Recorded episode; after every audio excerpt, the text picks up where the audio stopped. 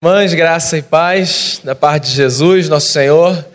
Vamos para o texto. Eu queria convidar você a abrir a sua Bíblia, se você a tiver com você. Na primeira carta de Paulo aos Coríntios, esse tem sido nosso livro base, nos nossos cultos de domingo de manhã. Capítulo de número 13. Ainda que eu fale as línguas dos homens e dos anjos, se não tiver amor, serei como bronze que soa ou como símbolo que retine. Ainda que eu tenha o dom de profetizar e conheça todos os mistérios e toda a ciência, ainda que eu tenha tamanha fé a ponto de transportar montes, se não tiver amor, nada serei. E ainda que eu distribua todos os meus bens entre os pobres, e ainda que entregue o meu próprio corpo para ser queimado, se não tiver amor, nada disso me aproveitará. O amor é paciente, é benigno, o amor não arde em ciúmes, não se ufana não se ensoberbece, não se conduz inconvenientemente, não procura os seus interesses, não se exaspera, não se ressente do mal, não se alegra com a injustiça, mas regozija-se com a verdade. Tudo sofre, tudo crê, tudo espera, tudo suporta. O amor jamais acaba, mas havendo profecias desaparecerão, havendo línguas cessarão, havendo ciência passará. Porque em parte conhecemos, em parte profetizamos. Quando, porém, vier o que é perfeito, então o que é em parte será aniquilado. Quando eu era menino, falava como menino, sentia como menino, pensava como menino. Quando cheguei a ser homem, desisti das coisas próprias de menino. Porque agora vemos como em espelho, obscuramente, então veremos face a face. Agora conheço em parte, então conhecerei como também sou conhecido. Agora, pois, permanecem a fé, a esperança e o amor estes três, porém, o amor destes é o maior. Senhor Jesus, que a tua palavra nos seja alimento nessa manhã. Perdoe-nos os pecados, purifica o nosso coração e a nossa mente, que nossos olhos estejam voltados para a tua palavra e que os nossos ouvidos estejam abertos e atentos para recebermos de Ti porção preparada pelo Teu Espírito Santo, assim cremos, para o nosso coração nessa manhã. Que ninguém tenha vindo aqui em vão, Senhor. E que na minha vida e na vida de cada pessoa a Tua palavra cumpra o propósito para o qual foi designada. É assim que eu oro, colocando diante de Ti a nossa vida e rogando a Tua misericórdia sobre ela. Em nome de Jesus. Amém. Muito do que a gente faz, vê se você concorda comigo, quer seja para Deus, quer seja para o próximo, tem a ver com um desejo que a gente tem de controlar as coisas e as pessoas. Talvez isso não aconteça de forma consciente da sua parte, mas eu tenho a impressão de que nós somos movidos, muitas vezes, por um desejo de controle, que eu queria chamar aqui nessa manhã de uma expressão egóica de amor. É engraçado que a gente usa a palavra amor para expressar muita coisa, né? A gente chama muita coisa de amor. Algumas das coisas que a gente chama de amor são claramente manifestações dessa virtude que vem dos céus. Outras expressões que a gente chama de amor são absolutamente patológicas, eu não sei se você já percebeu. Tem gente que mata e diz assim: Eu matei por amor. Tem gente que fere e diz assim: foi amor. Eu acho que amor é uma das coisas mais difíceis de serem definidas. Eu tenho a impressão de que isso acontece porque a Bíblia chama o amor de a virtude sobre todas as virtudes. Olha só, a Bíblia tenta definir Deus de algumas formas. Né? Deus é uma realidade que está para além e nós estamos aquém. O que significa que qualquer tentativa nossa de compreender Deus é uma ousadia.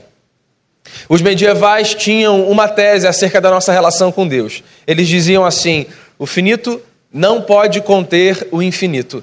O infinito é o que nos separa de Deus. Nós somos seres limitados, finitos, e ele não pode ser contido por nada. E a gente vive nessa tentativa de tocar nele, de experimentar a história com ele. Isso é uma ousadia, uma bela, santa ousadia, eu ousaria dizer. Quando um dos amigos de Jesus definiu Deus, e para mim é a definição por excelência de Deus, o que ele disse foi: Deus é amor. A partir dessa definição, eu chego à conclusão de que as nossas tentativas de desenhar amor e definir amor, elas são árduas, porque assim como Deus é um mistério, amar é um mistério e o amor é um mistério. Eu acho que eu já dei essa ilustração aqui uma vez. Certa vez eu conversava com uma pessoa que trabalhava no ramo das artes. E essa pessoa me dizia que nenhum papel é tão difícil de ser representado quanto o papel de alguém que ama que, por exemplo, é um, uma personagem que precisa expressar ódio é geralmente uma personagem que demanda menos cortes de um diretor. Porque o ódio nos parece muito instintivo, né? O amor é mais difícil de expressar. E a pessoa me dizia o seguinte: a gente tem que fazer uma cena de amor, né, uma expressão de amor, e geralmente o diretor corta e diz assim: não, não, isso aí está muito meloso. Ou não, esse negócio está meio frio. Parece que é mais difícil a gente expressar essa realidade, porque bela que ela seja, ela é muito desafiadora para a gente como a gente, que foi contaminada pelo pecado. Bem, nós temos conversado já, essa é a nossa sexta semana, sobre amor e guerra, essa é a nossa tese maior. Temos olhado para a carta de Paulo aos Coríntios, a primeira delas, e temos tentado mostrar quão conflituosa é a nossa vida em diversos aspectos. Hoje eu quero conversar com você, a partir desse texto, sobre amor e ego. E eu escolhi esse texto que, na minha opinião, é um dos textos não apenas mais conhecidos da Bíblia, mas também mais lindos da Bíblia. Se você precisar de um resumo bíblico da definição do amor, aqui está. Em suma, o que Paulo está falando nesse texto aqui é o seguinte: por mais que, como eu disse no início, Muitas vezes a nossa relação com o próximo, com Deus inclusive, é uma tentativa de controlarmos a história, o que eu chamaria de amor egóico. Todos nós precisamos aprender a construir a nossa vida a partir da experiência do amor divino. Olha só, queria fazer uma observação aqui. Eu não sei se você reparou, mas como estava projetado ali e como aparece nas nossas Bíblias, eu comecei a ler o capítulo 13 a partir das seguintes palavras: Ainda que eu fale as línguas dos homens e dos anjos, se não tiver amor, serei como bronze que soa ou como símbolo que retine. Você sabe que, na verdade, esse, essa divisão da nossa Bíblia nesse texto nos induz ao erro? Eu imagino que você saiba disso, a Bíblia não foi escrita dividida em capítulos e versículos. É, isso é uma colocação nossa, uma tentativa de facilitar a nossa leitura, a nossa compreensão. Então, nós, ao longo da história, dividimos os livros por capítulos e por versículos. E essa divisão muitas vezes nos ajuda. Em muitos outros momentos, essa divisão nos atrapalha. E eu tenho a impressão de que nesse texto, essa divisão é uma divisão que nos atrapalha. Porque o que a gente chama de capítulo 13 de 1 Coríntios, na verdade, começa com uma frase acima. Começa com Paulo dizendo assim: E eu passo a mostrar-vos ainda um caminho sobremodo excelente. O texto é uma continuação do que a gente chama do capítulo 12. Só para contextualizar, o que está acontecendo no capítulo 12? No capítulo 12, o Paulo está ensinando aquela igreja, que era uma igreja dividida, fragmentada, cheia de partidos, que eles deveriam viver em unidade. E o que o Paulo fala no capítulo 12 é que aquela gente precisava se perceber como membros de um só corpo. Esse é o esforço de Paulo no que a gente chama de capítulo 12. O que o apóstolo está fazendo é tentando levar os cristãos de Corinto a perceberem que numa comunidade de fé, não apenas numa comunidade institucional, mas na família da fé, nós somos membros de um mesmo corpo. E somos partes uns dos outros, fundamentais. O Paulo, inclusive, chega ao ponto de dizer que nesse corpo, para que eu me realize, eu preciso de talentos e de dons que estão fora de mim. E nessa jornada comunitária, para que eu tenha experiências plenas, eu preciso de habilidades que eu não carrego em mim e que me são trazidas e que me preenchem quando eu me relaciono com você e vice-versa. Só que isso é um desafio num mundo de gente que tem a divisão muitas vezes como tom que dá a sua caminhada. Daí fica uma pergunta, né? Num mundo tão dividido como o nosso, tão fragmentado, tão cheio de partidarismo, de divisão, como é que a gente faz para a gente construir uma história considerando que somos todos membros de um mesmo corpo? É por isso que o capítulo 13 entra. Porque o Paulo diz assim: a única maneira da gente viver bem é trilhando o caminho que ele chama de o caminho sobremodo excelente, que é o caminho do amor. Você sabe que eu acho que a gente precisa aqui redefinir a nossa compreensão de amor.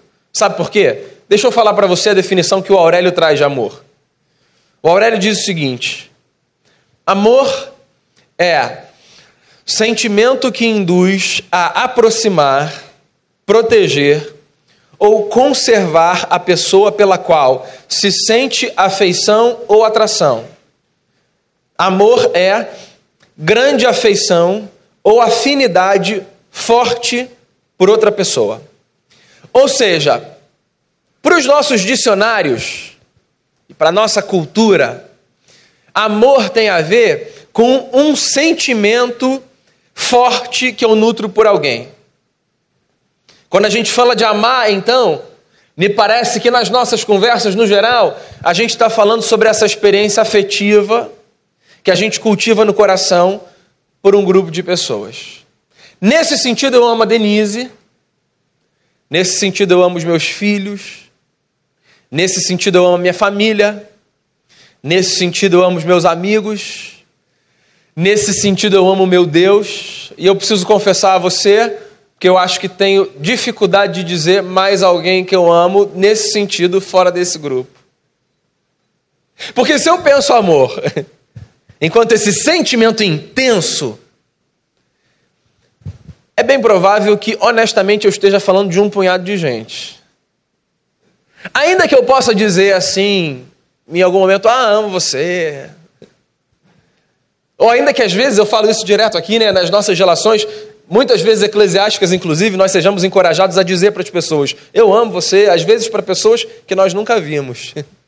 O que para mim é sempre um pouquinho estranho. Do que, que a gente está falando quando a gente fala de amor? Você sabe que quando eu olho para a Bíblia eu tenho uma dificuldade muito grande de entender o amor como um sentimento, sobretudo diante de um texto, que é um pedaço do Sermão da Montanha, onde Jesus diz assim: Se vocês amam os amigos de vocês, os irmãos de vocês, vocês não fazem nada demais. Amem os inimigos de vocês. Como é que você entende esse texto? Melhor, como é que você torna isso viável? Olha só, se amor é um sentimento que eu tenho por alguém, me explica um negócio.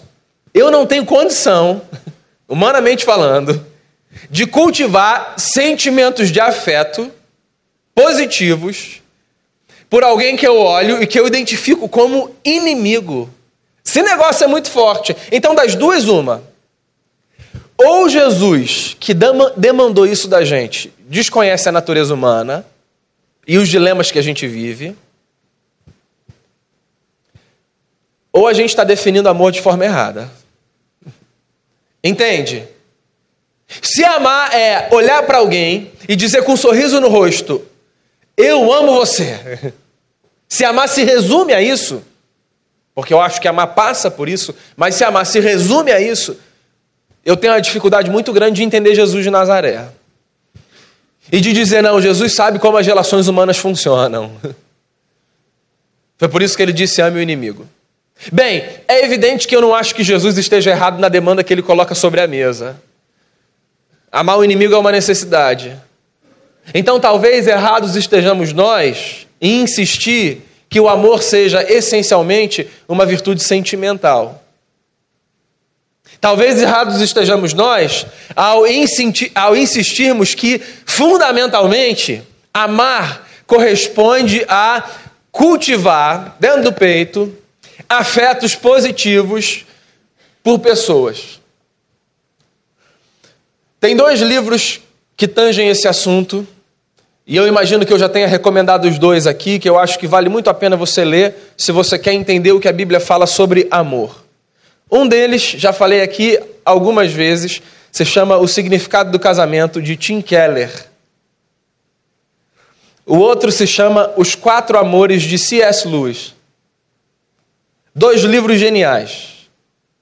Keller bebe de Lewis e reproduz a sua tese, que é a seguinte: a afirmação de que se nós queremos entender o amor pela perspectiva bíblica, nós precisamos assumir que não são sentimentos de amor que geram gestos de amor, mas são gestos de amor que geram sentimentos de amor.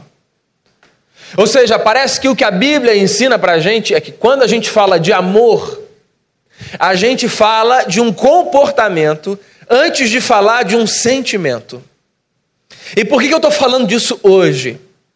Porque eu tenho a sensação de que quando para a gente amor é um sentimento antes de um comportamento, nós temos grandes chances de manifestarmos amor de forma egóica.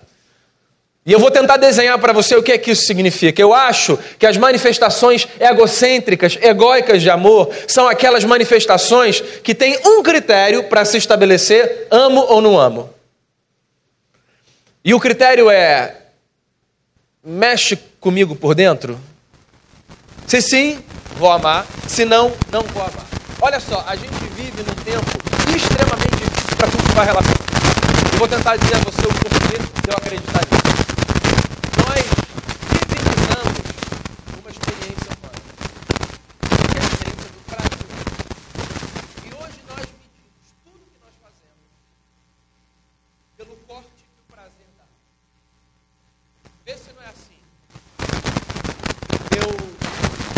Fazer um negócio, acho que eu vou fazer. Daí alguém diz assim, mas isso não é certo. Eu digo, mas eu quero, eu gosto, me dá prazer. Eu amo. Eu estou nutrindo aqui um, um sentimento positivo em relação a isso.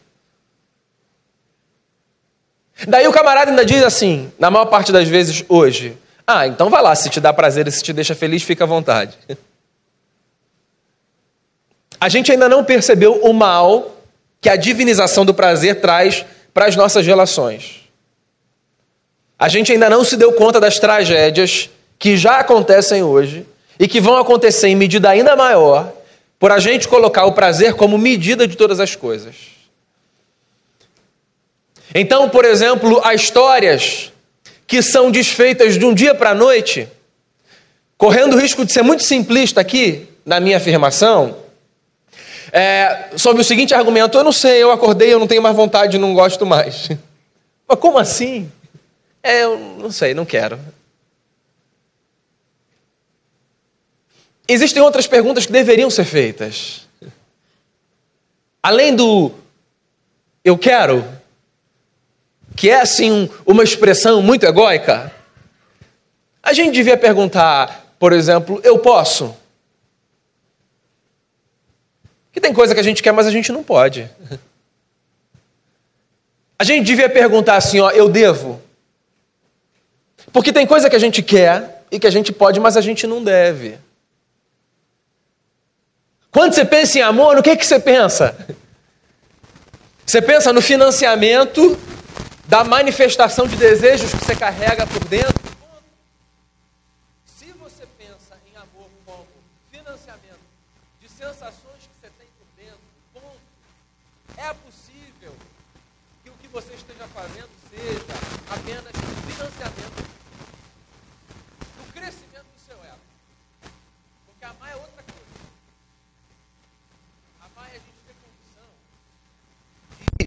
Agir em prol de, em diferentes níveis e em diferentes direções.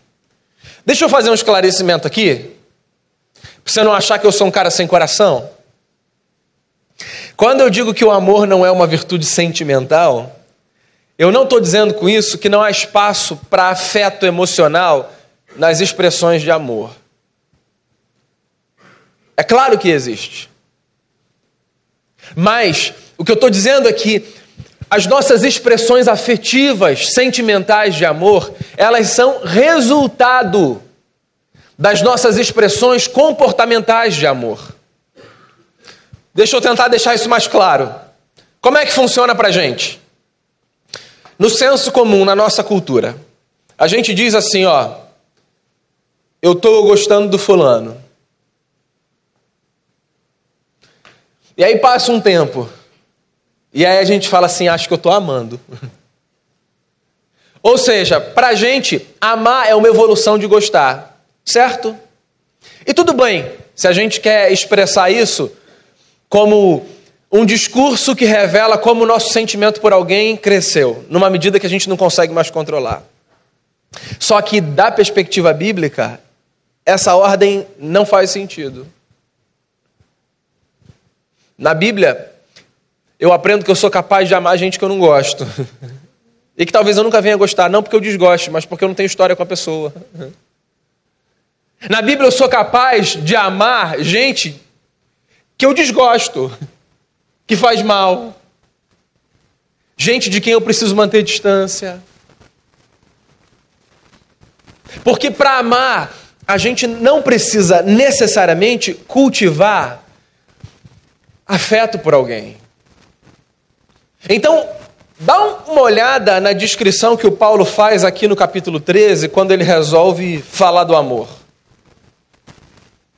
Primeiro, ele começa falando de forma negativa. E ele diz o seguinte: Eu posso ser a pessoa mais eloquente do mundo. E a minha eloquência não substitui a necessidade de amar. E mais, se a minha eloquência não estiver firmada no amor, ela não faz o menor sentido. Mas se a minha generosidade, se a minha solidariedade não estiverem calcadas na virtude do amor, nada disso se sustenta. Porque é isso que ele diz quando ele fala: Olha, mesmo que eu distribua todos os meus bens entre os pobres, e mesmo que eu entregue o meu próprio corpo para ser queimado, se eu não tiver amor, nada disso me aproveitará. Olha só que coisa curiosa, o Paulo pega três virtudes que são virtudes que eu imagino que você, como eu, considere essenciais à vida. Quem não gosta de estar do lado de gente eloquente, de gente que tem um bom papo, uma boa conversa? Mas o que o Paulo está falando é que isso pode ser só uma expressão de vaidade. Isso pode ser palavra lançada ao vento. Se não for construído sobre o solo do amor. Quem não gosta de estar do lado de gente sábia? Gente que dá a orientação certa para a hora certa. Gente que encaminha a gente para rumos bons. Mas toda a sabedoria do mundo reunida não substitui a necessidade que nós temos de amar e de sermos amados. Quem não gosta de estar do lado de gente generosa, solidária? Quem não gosta de ser assim? Num mundo como o nosso, a generosidade é o que dá esperança para gente. Ou não é? Mas o Paulo está dizendo que, mesmo que a gente veja a maior expressão de generosidade do mundo, se a gente não tiver amor, a gente não é nada. Aí ele diz assim: Eu vou ensinar a vocês o que o amor é. Amar é ser paciente, ser benigno, é não arder em ciúmes, é não se ufanar, não se ensorbebecer, é não se conduzir inconvenientemente. Amar significa não buscar os seus interesses, não se exasperar, não se ressentir do mal, não se alegrar com a injustiça, mas se regozijar com a verdade. Amar é ter condição de sofrer, de crer, de esperar e de suportar. Ou seja, o que o apóstolo está dizendo para mim e para você é que tudo que a gente faz, a gente tem de fazer sobre o solo do amor. Porque qualquer construção fora do solo do amor tem grandes chances de ruir. Sabe o que é engraçado? O Paulo termina o capítulo com uma afirmação muito curiosa. Ele termina o capítulo dizendo assim: Quando eu era menino, eu agia como menino, eu pensava como menino, eu falava como menino. Mas agora eu me tornei gente grande. E quando a gente se torna gente grande, as prioridades na nossa vida mudam. Você sabe por que, que o Paulo está falando isso? Eu vou explicar a você. A igreja de Corinto, era a igreja mais doente do primeiro século. E era uma igreja que se vangloriava pelas coisas erradas. Eles adoravam dizer, por exemplo, que eles eram um grupo de Pedro, o outro do Paulo, o outro do Apolo, o outro de Cristo.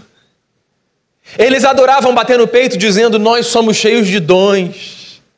Eu acho, inclusive, essa parte a mais curiosa da carta.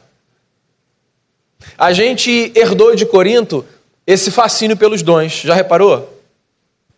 A gente, inclusive, acredita que a espiritualidade de alguém e a maturidade espiritual de alguém é medida pela quantidade de dons que essa pessoa tem. Então a gente está conversando, e aí a gente ouve assim: não, Fulano teve uma revelação. E aí a gente faz aquela cara assim de: nossa, aí está lá em cima mesmo. Fulano estava orando por mim, e ele começou a orar e ele começou a falar coisas que eu não entendi, assim, numa língua que me era desconhecida. Esse daí, isso aí é muita intimidade com Deus, gente. Você já viu como é que a gente lê os dons? Os dons são para a gente sinal de maturidade. Não deveriam ser. Os dons são sinais da generosidade do Espírito Santo para conosco. Não fosse esse o maior recado que Deus quisesse nos dar com os dons, Ele não chamaria dons de dons. É para a gente lembrar que é presente, que não tem a ver com quem a gente é, com o momento que a gente vive, nem com absolutamente nada que não seja com a bondade que move o coração de Deus. A igreja que mais tinha dons no Novo Testamento era também a igreja mais adoecida, mais enferma. Os dons não dizem tanto a nosso respeito quanto nós imaginamos. Os dons dizem muito acerca de quem Deus é, de como Ele deseja nos dar coisas que não temos naturalmente, mas que são fundamentais para que as nossas histórias sejam construídas. De como Ele derrama sobre mim e sobre você virtudes que não nos são inatas, mas que são essenciais para o bom curso da nossa jornada. Cada dom que você recebe cada experiência que você presencia, de uma manifestação natural ou sobrenatural daquilo que a Bíblia chama de dom do Espírito Santo, é só uma lembrança de que existe um Deus que te ama tanto, que joga dos céus presentes sobre você e sobre os seus, para que nós nos abençoemos mutuamente. Ponto. O dom não fala nada além disso. Você sabe o que é que fala além disso? Você sabe o que é que indica se a gente é maduro ou não? A nossa capacidade de amar. Em outra carta, o Paulo fala do fruto do Espírito Santo. E ele escolhe a palavra certa. É aquilo que amadurece, é aquilo que cresce, é aquilo que evidencia alguma coisa. E quando Paulo fala do fruto do Espírito Santo, escrevendo para os cristãos da Galácia, o que ele diz é: o fruto do Espírito Santo é o amor, que se desdobra em comportamentos, e ele narra alguns. E ele diz: são bondade, mansidão, domínio próprio, paciência, benignidade. Então você quer ver o quanto você cresceu na fé? Não fica desesperado se você já viu um milagre acontecer ou não através da sua vida. Se ocupe em amar, porque é isso que fará com que você cresça segundo a estatura de Jesus de Nazaré, o nosso Senhor. Há muitas frases belíssimas sobre Jesus na Bíblia. Você sabe, para mim, qual é a frase mais linda? A frase do evangelista que, quando resolveu dizer o que Jesus expressava com as suas palavras, com os seus gestos e com os seus olhares, disse assim: E tendo amado os seus, amou-os até o fim. Gente como Jesus é gente que ama até o fim, que ama intensamente, que ama profundamente.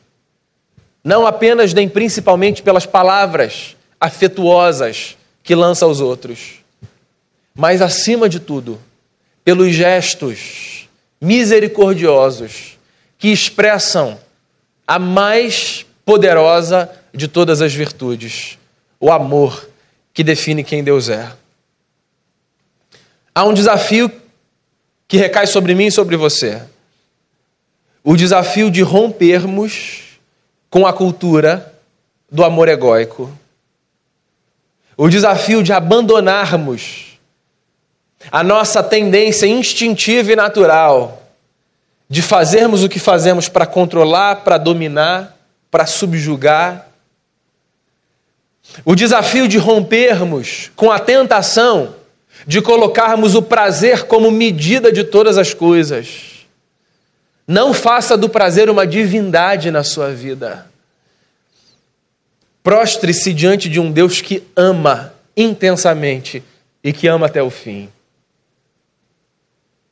Que lições eu queria que você levasse para sua casa, para sua célula? Três.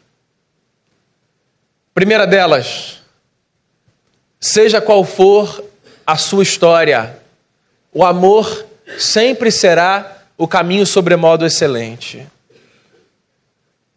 Aos Romanos, Paulo escreveu dando um conselho maravilhoso: Não deva nada a ninguém, a não ser o amor. Ou seja, nunca tenha a sensação de que não dá para amar mais. Agora lembre-se, abandone uma visão meio infantilizada de amor. Amor não necessariamente significa permanecer parado do lado de quem te fere o tempo todo. Amar não significa necessariamente permitir que passem por cima de você, te destruindo. Não tem a ver com isso. Amar também tem a ver com autoproteção. Amar também tem a ver com preservação. Amar também tem a ver com privação, muitas vezes. Mas não escolha nenhum outro caminho que não seja o caminho do amor. Porque se o apóstolo está certo, e eu não tenho razões para achar que ele não está, o amor é o caminho sobremodo excelente. Segunda lição que eu quero compartilhar com você. Lembre-se, antes de sentimental, o amor é uma virtude comportamental. Gestos de amor provocam sentimentos de amor. Eu fico feliz e eu espero que você ame do ponto de vista sentimental, assim, um sem número de gente. E aos que você ama, do ponto de vista do afeto, das emoções, expresse isso verbalmente. Não economize palavras para dizer que você ama quem você ama, nessa perspectiva. Não economize olhares para dizer que você ama quem você ama nessa perspectiva. Mas lembre-se, esses não são os únicos que são possíveis de amar e de ser amados. Quando Jesus contou uma história para ensinar o amor para um mestre da lei que o procurou para colocá-lo à prova, Jesus escolheu um samaritano para dizer quem tinha amado um judeu. Porque amar tem a ver com o que a gente faz. E por fim, guarde no coração e se lembre que somente aquilo que é construído sobre o solo do amor se sustenta. Qualquer outro solo é areia movediça. Eu gosto muito de dizer isso aqui da frente.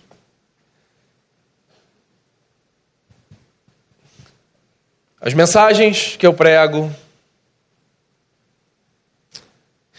os cultos que a gente organiza, isso tem um impacto, honestamente, temporário sobre a sua vida. A visita que alguém te fez no hospital, o abraço que alguém te deu na hora difícil,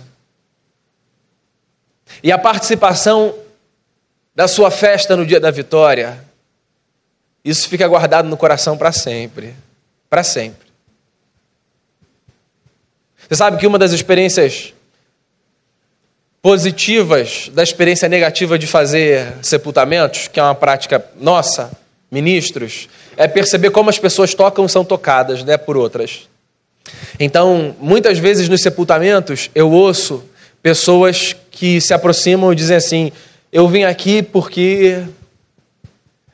E é muito bacana perceber como tem gente que diz assim: Ó, eu vim aqui porque apesar da gente não estar tá, assim com tanta proximidade agora, você sabe que lá atrás, aí o camarada conta uma história de 20 anos.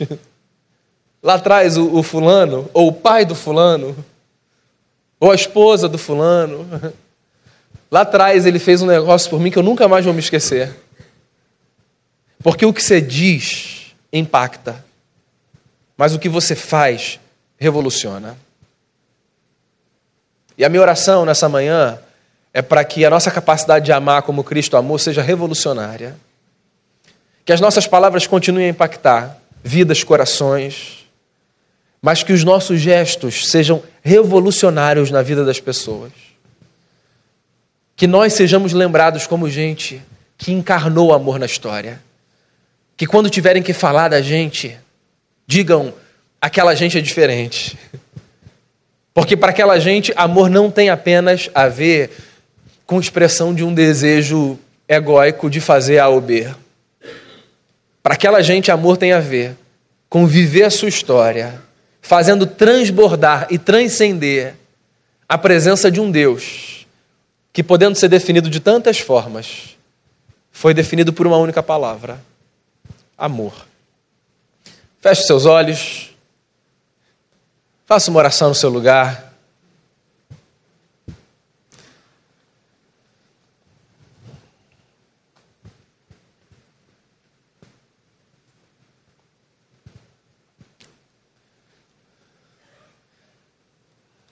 Seja o que for, pelo qual você precisa orar nesse momento, vamos fazer desse tempo um tempo de intercessão, de petição,